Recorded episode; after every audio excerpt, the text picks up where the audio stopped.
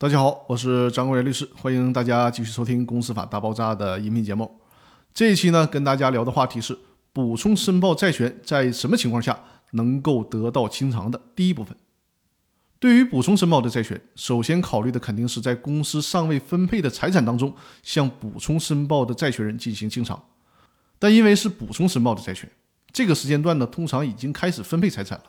好在补充申报的债权人呢，在财产分配还没有结束之前进行了补充申报，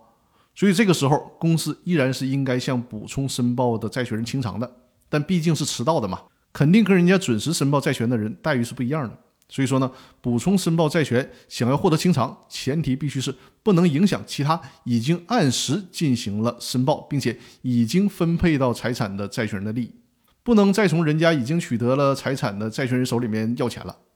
另外一种情况，公司已经把钱还给了那些已经准时申报债权的人了，还剩下一部分钱，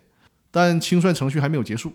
可是呢，清算组估计不会有别的债权人了，于是呢，就提前把剩下的钱分给股东了。这个时候突然跑出来一个债权人，要求补充申报债权。那么在通常的情况下，股东是需要把提前分的钱拿回来，用来偿还补充申报债权人的这些债权的。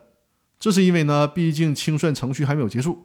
股东本来也不应该提前分这个钱，但是一定要注意，我刚才说的是通常，也就是说，这个补充申报债权的人呢，需要没有重大的过错，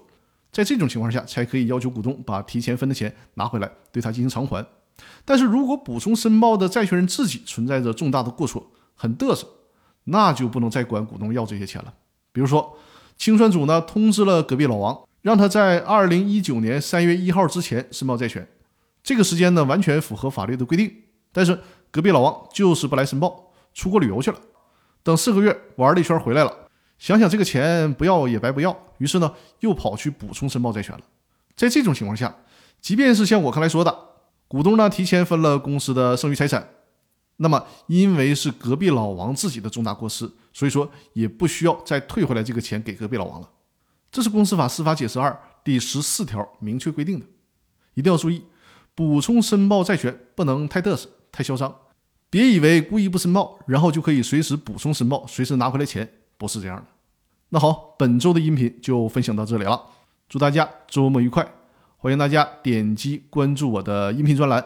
同时将我的音频专栏多多分享出去。好，感谢大家的支持和收听，我们下周继续。